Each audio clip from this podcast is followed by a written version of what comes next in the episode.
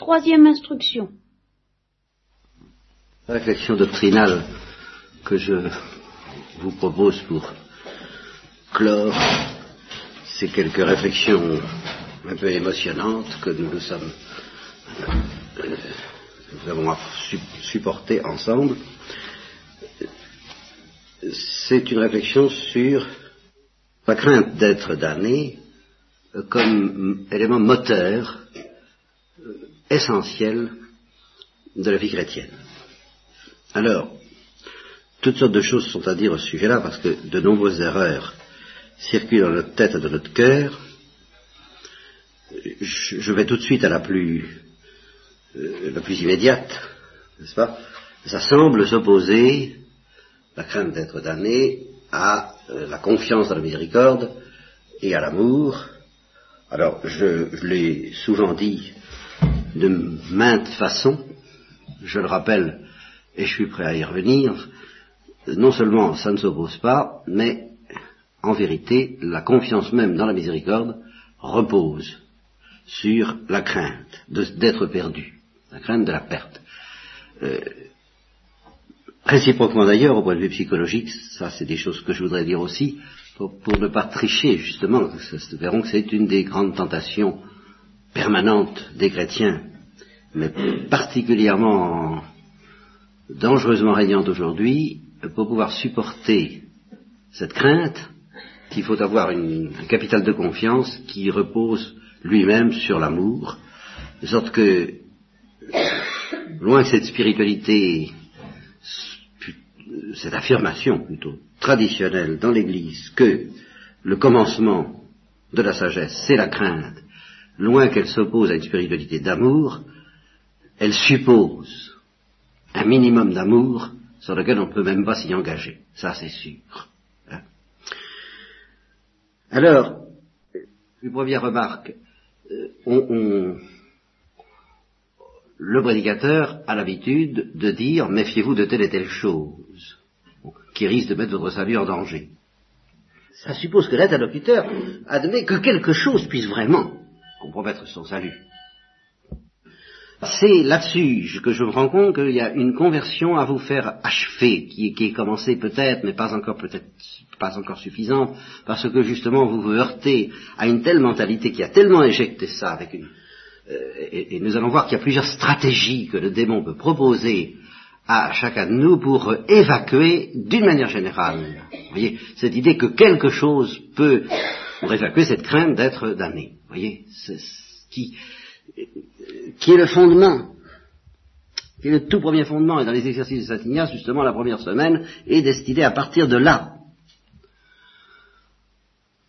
Alors, quels sont exemples d'une stratégie complètement dépassée aujourd'hui, utilisée par, à mon avis, le démon pour installer les chrétiens dans une fausse sécurité? Bon, c'est une stratégie qui, je vous dis, qui serait impensable aujourd'hui, mais je vous la donne pour mémoire. Bon, elle, est, elle est explicitée par Grillon de Montfort qui dit qu'il faut se consacrer à la Sainte Vierge, bon très bien, mais euh, qui évoque certains qui disent ben j'ai pas besoin de me j'ai pas besoin de me casser tant que ça la tête. Euh, après tout, un, bon acte d'amour, un bon acte de contrition au dernier moment, euh, les indulgences, les pratiques extérieur qui, qui m'assure une sorte de garantie, n'est-ce pas, l'assurance vie éternelle, quoi. Hein, c'est un peu ça. Eh bien, me dispense de fonder ma vie chrétienne sur cette crainte. Je, peux ainsi être délivré de cette crainte. Alors, Grillon de Montfort dit, vous, justement, ben voilà, stratégie illusoire, euh, très dangereuse, stratégie très efficace et très dangereuse pour vous plonger dans une illusion. Car vous ne vous rendez pas compte si vous voulez par exemple profiter des indulgences, de ce que c'est qu'un acte de contrition parfaite. J'en viens tout de suite à la stratégie, à, diverses stratégies actuelles. J'en vois trois que je vous signale comme ça, il y en aura, il y en aurait d'autres sûrement, mais enfin voilà, je, je les cite d'abord pour mémoire, je les développe. La première, c'est de dire la crainte, c'est quelque chose de très sensible, de très sentimental, euh, on ne va pas fonder notre vie sur, sur quelque chose comme ça. Euh, la deuxième, bah, c'est précisément que la miséricorde et l'amour euh, évacuent la crainte et que par conséquent nous avons dépassé cette crainte. Et la troisième, alors là qui est particulièrement doutable, c'est cette caricature, et nous revenons d'ailleurs au premier point, cette caricature de la crainte euh, que représentent certains états d'anxiété psychique euh, qui miment la crainte de l'enfer, la crainte authentique d'être damné, et qui la remplace. Alors là, ça c'est très très fort comme stratégie, et j'y reviendrai parce que, et je n'ai pas encore trouvé de parade efficace contre ça, parce que là, euh, si vous essayez d'employer les moyens normaux, les moyens habituels, les moyens naturels, classiques, pour donner à euh, un chrétien la crainte saine dont je vais parler, la crainte authentique, tonique, efficace de l'enfer, immédiatement, il substitue, c'est comme un parasite, il substitue à ça la crainte pathologique. Et vous provoquez la crainte pathologique, alors comme c'est pas ça que vous, visez que ça sert à rien, et qu'au contraire ça l'éloigne encore de plus de, Dieu, bah, vous arrêtez les frais. Et comme ça, euh, il est dispensé. Il se débarrasse de la crainte authentique de l'enfer à l'aide d'une crainte pathologique. Ça, ça fait partie des stratégies les plus courantes aujourd'hui. Et je reconnais que le jansénisme l'a favorisé. C'est pour ça que la première chose que je dirais, c'est qu'en effet, la crainte de l'enfer, la crainte d'être damné, n'est pas une émotion sensible. Elle peut s'accompagner d'émotions sensibles. Oh, bien sûr. Euh, de même que l'amour de Dieu, en fin de compte, n'est pas une chose sensible. Donc la crainte de l'enfer, la crainte d'être damné, c'est pas ça, c'est une motion.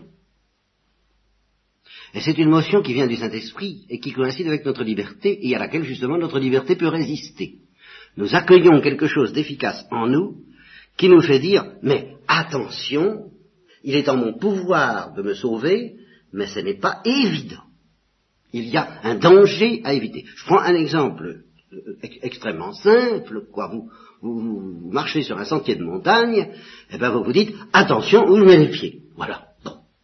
Vous n'avez pas, vous n'avez pas pour autant un, tremblement justement pathologique qui lui risquerait de vous précipiter dans le, ravin. C'est pas du tout une bonne peur, ça. Voyez ce que, j'appelle la peur saine et la peur tonique, c'est celle qui fait qu'on dit attention, euh, je, marche sur un sentier où je suis en sécurité, mais à condition de prendre garde. C'est aussi bête que ça. Alors justement, à quoi s'opposent les deux stratégies traditionnelles du démon pour empêcher qu'on ait cette attitude tonique, constructive, efficace? C'est celle de tellement trembler, tellement s'affoler que on ne peut même plus regarder, faire la différence entre, on ne se sent plus en sécurité même quand on l'est.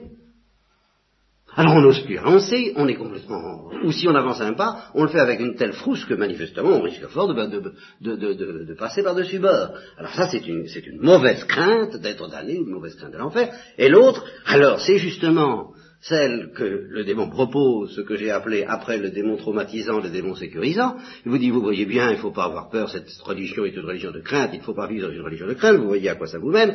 Alors, au lieu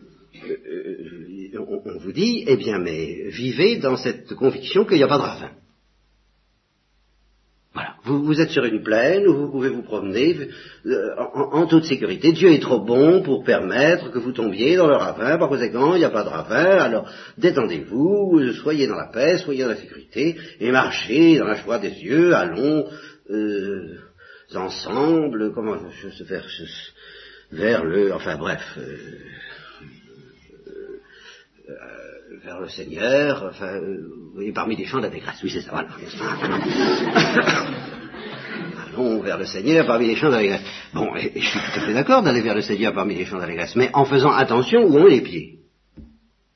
Et c'est cette attention efficace, je vous répète, c'est une motion efficace. Vous voyez, eh ben, j'appelle ça quelqu'un qui, qui, marche en faisant attention parce qu'il sait que euh, il descend un escalier où il n'y a pas de rampe, ben, il sait qu'il faut qu'il se tienne tout de même à une distance prudente du, gouffre pour euh, ne pas risquer le pire, eh bien il a la crainte. Mais cette crainte-là n'est pas une crainte sentimentale, nerveuse, pathologique, c'est une crainte saine. Bon. Alors, je dis qu'elle vient du Saint-Esprit. Je dis qu'il faut la demander. Et je dis que c'est le point de départ de tout, et que je sens bien que c'est une des choses qui, qui manque, et, que par ma faute d'ailleurs, voyez, par, on a, tellement peur d'induire la crainte pathologique, la crainte euh, que, le démon se, plaît à, à exploiter, qu'on en arrive, je me suis laissé impressionner parce que j'ai, euh, justement parce que moi-même je manque aussi de charité, parce que je ne n'ai certainement pas prêché ces choses avec assez d'amour. Alors parce que je ne les prêche pas avec assez d'amour, j'en arrive à la tentation de ne pas les prêcher du tout et de faire peur avec le purgatoire, de faire peur avec ci ou avec ça, mais pas avec l'enfer. Et qu'est-ce que je, j'ai tort, je pêche, je manque si je ne fais pas ça comme point de départ, en vous disant, écoutez, il faut verrer votre salut, symbole dit avec crainte et tremblement, pas une crainte et un tremblement pathologique, mais en sachant que même si vous êtes avancé dans l'amour de Dieu, assez avancé peut-être, euh, il y a un risque non négligeable pour nous tous de nous perdre. Et quand on dit que l'amour parfait bannit la crainte et que la confiance dans la miséricorde, alors il faut, distinguer, la confiance dans la miséricorde, elle ne bannit pas la crainte, elle la suppose, je vous le répète. C'est précisément parce que je crains que je me réfugie. Et c'est précisément parce que je me réfugie et que, que, perpétuellement, à cette crainte qui, qui existe et qui serait évidemment régnante, irrésistible euh, dans mon cœur, s'il n'y avait pas ce témoignage de miséricorde que Dieu me donne par le, sang du Christ, eh bien, je, réponds en me réfugiant auprès de la miséricorde. Et alors, ce que, ce que je dis, c'est que justement, pour quelqu'un qui a suffisamment d'amour de Dieu dans le cœur pour accepter d'avoir peur, vous voyez, j'anticipe sur le, juste le commentaire de ce bouquin qui, dont le titre c'est exactement ça, le courage d'avoir peur. Vous voyez, le, point de départ de notre amour de Dieu, c'est un certain courage d'avoir peur. Pas n'importe quelle peur, là encore, la vraie peur va nous délivrer des mauvaises peurs. Et la vraie peur va nous permettre, parce que nous avons un minimum d'amour de Dieu dans le cœur, de trouver dans la peur même un ressort pour aimer Dieu. Voilà, c'est ça la stratégie du Saint-Esprit et de l'Église pour nous rapprocher de Dieu. Et ça, c'est une doctrine qui trouve une confirmation éclatante à propos du sacrement de pénitence, dans lequel on demande quoi au pénitent? Eh bien, on lui demande la contrition imparfaite. On ne lui demande pas la contrition parfaite. On lui donc demande pas l'amour de Dieu. S'il a déjà l'amour de Dieu, ben, le sacrement de pénitence ne peut pas lui faire de mal, si vous voulez, et il donnera les péchés de sa vie passée ou les péchés véniels, mais enfin, il n'en a pas absolument besoin. Il peut communier sans passer par le sacrement de pénitence. Par contre, s'il a perdu l'état de grâce, ben voilà, s'il a perdu l'état de grâce, alors là, il a besoin du sacrement de pénitence. Et quelqu'un qui a besoin du sacrement de pénitence, quelle est la première chose que Dieu est obligé de lui demander? Eh bien, je m'excuse, mais une certaine peur. Voilà. Alors, de deux choses une, ou vous n'avez pas besoin du sacrement de pénitence, ou bien vous êtes prié d'apporter une certaine peur. La vraie, qui va vous délivrer des fausses. Et cette peur va vous servir de ressort, justement. J'ai peur de rester comme ça, de rester coupé de Dieu, parce que je sens que j'ai été coupé de Dieu, ou je crains d'être coupé de Dieu, ce qui est pas, ce qui est vraiment, oui, la peur d'être euh, damné, même si on n'est pas sûr d'avoir perdu l'état de grâce, ben, on se dit peut-être, je l'ai perdu, ou je risque de le perdre, ou je suis sur le chemin qui me mène à le perdre. Enfin, c'est mon trésor, ça, vous comprenez. Alors on se confesse parce qu'on a peur au moins de perdre son trésor, et peut-être de l'avoir déjà perdu. C'est ça que l'Église, c'est ça que le Saint-Esprit demande aux pénitents qui se pensent. Avez-vous peur? Moi, vous dis, peur, non, peur, moi je ne pas. Alors le sacrement de pénitence, vous n'en avez pas besoin. Et alors cette condition imparfaite, avec tout, tout son ressort de peur authentique, va se transformer en contrition parfaite, va être transformée par l'opération du Saint-Esprit, par le sang du Christ, par le sacrement lui-même, en contrition parfaite, c'est-à-dire qu'en réponse à cette peur, Dieu va donner l'amour. Et on aura encore peur. Et ce sera une peur qui sera soutenue non pas seulement par un certain amour imparfait que le Saint-Esprit donne même à ceux qui ne sont pas en état de grâce, mais qui va être soutenue par la charité. Et alors, à ce moment-là, euh, la charité et la peur seront profondément solidaires l'une de l'autre. Écoutez, l'expérience de l'amour humain, je, suis tenté de dire, mais si vous ne, vous, sentez pas à quel point l'amour et la peur sont solidaires, c'est que vous n'avez pas fait l'expérience d'un amour suffisamment précieux, ou tout au moins, ça n'a pas une expérience heureuse, parce que lorsque l'expérience est heureuse, et, que par ailleurs c'est un amour humain très intense, eh bien on a forcément peur de le perdre. Et quelquefois, à la suite d'une parole maladroite, à la suite d'une colère, à la suite d'une blessure, à la suite d'une froideur, à la suite de, l'autre ou de soi-même, à la suite d'un orage magnétique comme le démon ne manque pas d'en susciter toujours dans, les plus belles choses, eh bien, on a peur de l'avoir perdu. Et alors, deux, êtres qui s'aiment, ce sont deux êtres qui vivent dans l'amour et la peur. Et si on ne sent pas la peur chez l'autre de perdre ça, on ne se sent pas vraiment aimé. Et on ne le sent pas vraiment aimant. Ça, ça n'existe. Mais c'est du, c'est du cinéma. Un amour sans peur au ciel, oui.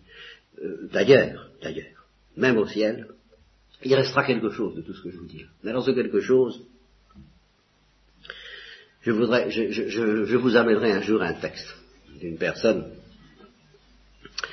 que connaissait le cardinal Journet et qui disait toujours, euh, moi la crainte de Dieu, je sais pas ce que c'est, je, je, je n'ai que l'amour de lui et, je voudrais bien, quand j'énumère les dons du Saint-Esprit, euh, bon, il existe une théologie des dons du Saint-Esprit, j'ai dû vous en parler une fois ou l'autre, si je vous en ai pas parlé, je vous signale qu'il y en a sept qui sont à savoir la sagesse, l'intelligence, la science, euh, le conseil, la force, la piété et la crainte. Cette personne, énumérant les sept dons, les du Saint-Esprit, n'arrive pas, n'arrivait pas à énumérer la crainte, parce que la crainte, comme don du Saint-Esprit, comme demeurant au ciel, comme quelque chose de... Là, ça n'arrivait pas. Là, une fois qu'on est au niveau de l'amour parfait qu'elle pressentait, eh bien, la crainte, la crainte. Et alors, un jour, elle s'est réveillée, et ça lui a été donné de, sentir Dieu, comme on le sentira au ciel, mais avec cette, dimension d'une crainte qui n'en est pas une. Alors là, qui n'est même plus une crainte saine ni tonique, qui est quelque chose d'indescriptible que j'ose. Il faudrait que j'ai le texte, mais le texte ne dit pas grand-chose. Mais il se trouve qu'en le lisant, euh, pour moi, ça me parle. Pour moi, c'est évident. Pour moi, je, dis oui, oui, oui, oui, oui, on, ce sera ça. Euh, voilà. Bon. Alors, euh, une certaine crainte mais alors qu'il ne fait plus qu'un rigoureusement un avec l'amour, mais en tant qu'il s'agit de l'amour d'un être, oh, être qu'on ne peut pas se permettre d'aimer sans crainte, même aussi. Voilà, je, dirais quelque chose comme ça. Même si on n'a plus aucun risque de le perdre, même si on sait que tout est fini, tout est terminé, cet être-là, étant donné la, la, distance fantastique qui a été abolie par la grâce, mais qui demeure ontologiquement entre lui et nous, euh, comment, comment l'aimer sans un minimum de crainte Bon, alors voilà pour le ciel. Et pour la terre, eh bien, quand on dit que l'amour parfait euh, bannit la crainte, il la bannit en sens qu'il l'engloutit, qu'il la dépasse, qu'il la... Mais il ne la fait pas oublier. Ça, ça n'existe pas. Et c'est Thérèse d'Avila qui le dit, il dit, il y a des moments où on dit à Dieu, mais je n'ai pas besoin de la crainte pour t'aimer. À ce moment-là, ça, ça existe, il y a des moments comme ça, bien sûr, mais il y a des moments où il faut se souvenir qu'il y a un enfer. Et c'est la seule manière d'aimer avec fidélité parce que cette crainte est un ressort pour l'amour. Alors je voudrais vous prêcher la crainte de l'enfer, oui, vraiment. Mais vous voyez dans quel sens je voudrais vous la prêcher. Je, je dis que dans vos efforts et dans les miens, pour aimer Dieu davantage. Justement, il y a un ressort qui manque. Il y, en a, il y a des tas de choses qui manquent, évidemment. Il y a la délicatesse, il y a le désintéressement, il y a la pureté, il y a l'humilité, tout ça, mais il y a la crainte.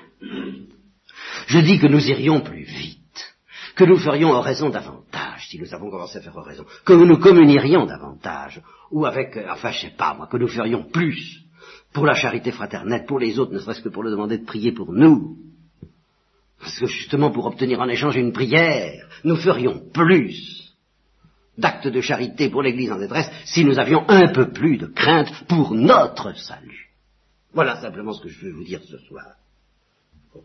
Et en même temps, vous mettre sous les yeux, alors, une crainte au second degré, vivre dans une chrétienté qui systématiquement, au plan doctrinal, refuse cette crainte comme base de la spiritualité chrétienne comme base de notre amour même de Dieu, eh bien ça doit nous donner une deuxième crainte. il faut que nous nous sauvions et que nous atteignions un certain degré d'amour en nous appuyant sur ce ressort, sur ce levain, que tout conspire à nous faire oublier et à nier. Eh bien, y réussirons-nous.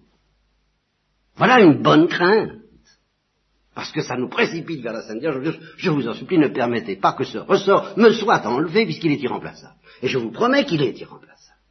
Et je le sens dans certaines de mes batailles avec tel ou tel d'entre vous, que ça manque, que c'est ça que je...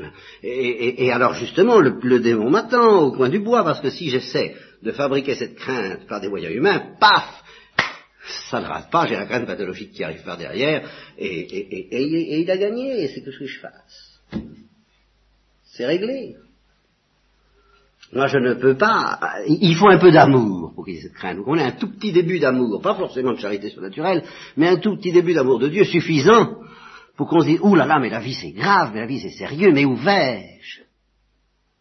Vous comprenez? Et quand on aime nos frères, mais justement, je prends encore cet exemple, voilà un frère qui est impossible, qui est insupportable, qui nous fait souffrir, et, par moments, quelquefois, d'une manière considérable. Bon, eh bien, quelle est la meilleure manière de se calmer au sujet de quelqu'un quand il commence à commettre des fautes graves, des fautes sérieuses, des fautes qui nous font mal, mais, au-delà de la surface? Si c'est dans la surface, ben, la meilleure manière de se calmer, c'est de dire, eh ben, vraiment, euh, tu supportes pas grand-chose, alors là, d'accord, on peut l'aider. Mais si on commence à être, à souffrir parce que vraiment ça va mal, mais si on se mettait à craindre pour lui, ou pour elle, mais sérieusement,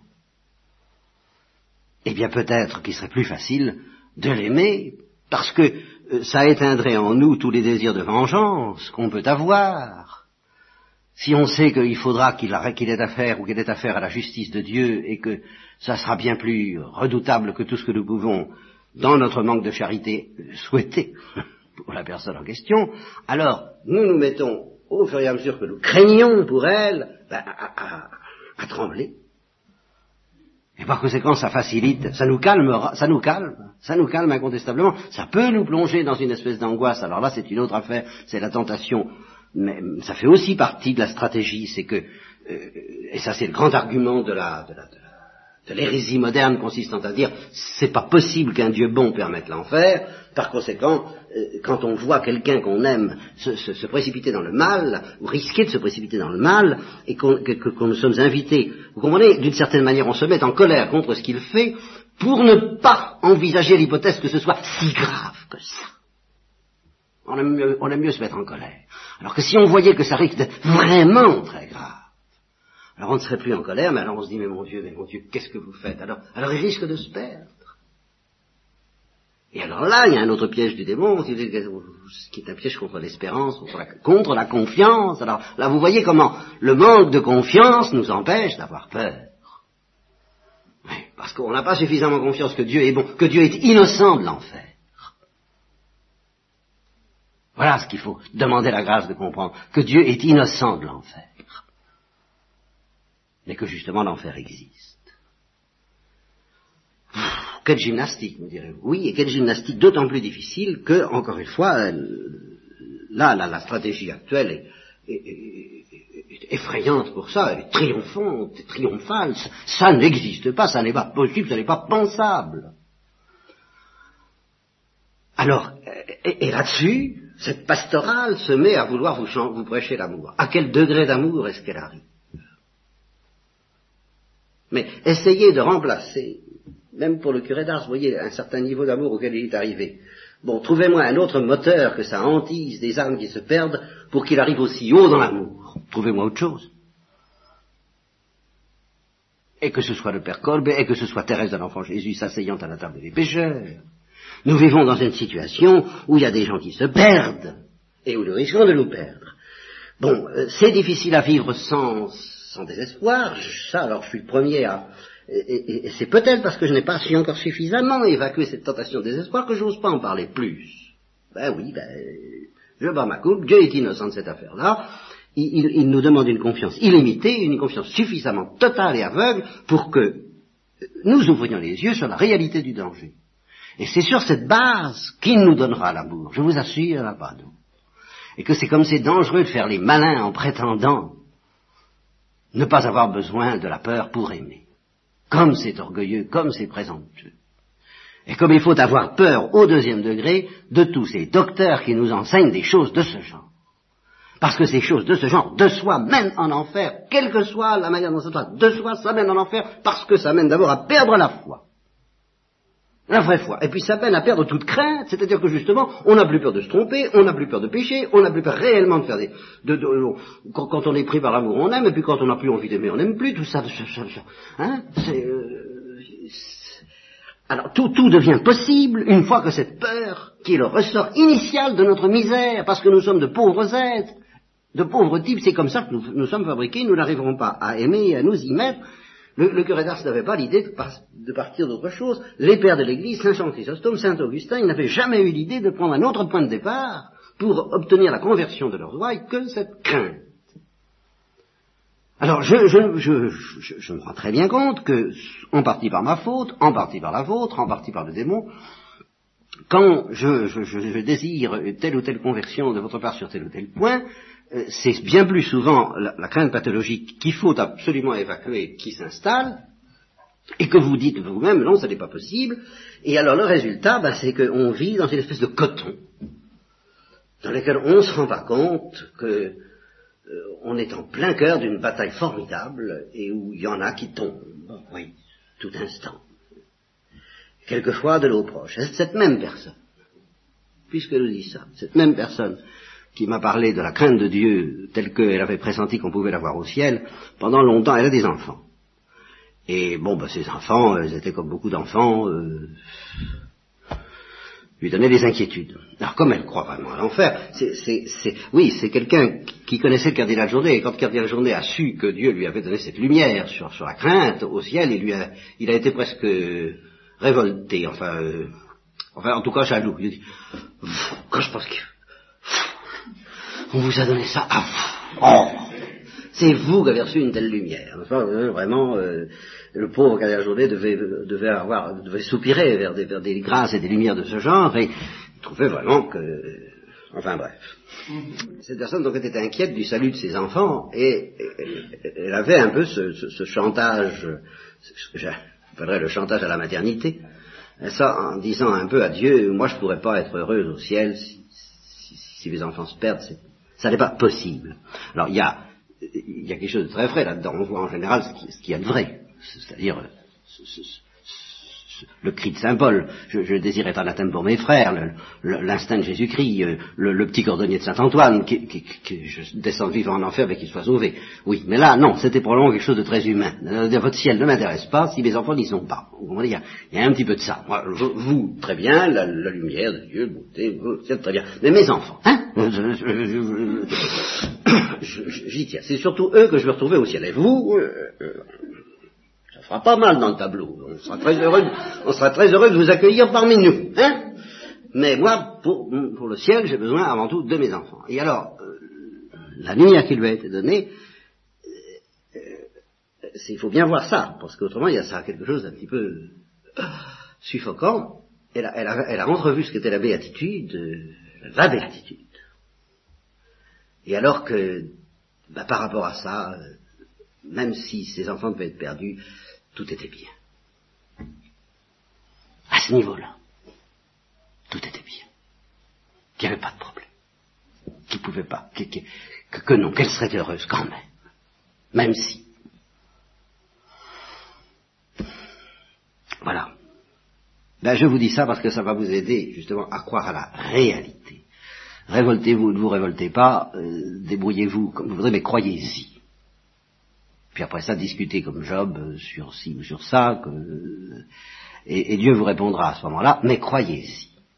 Ou demandez la grâce d'y croire. Demandez à cet amour pour y croire, demandez à cette confiance pour y croire, et pour en avoir peur, et à, sur cette base de la peur, un amour alimenté par la peur, je crois qu'il n'y en a pas d'autre, je prédirais presque que c'est la vraie définition de la sainteté, mais un amour fou, alimenté par une peur, ça,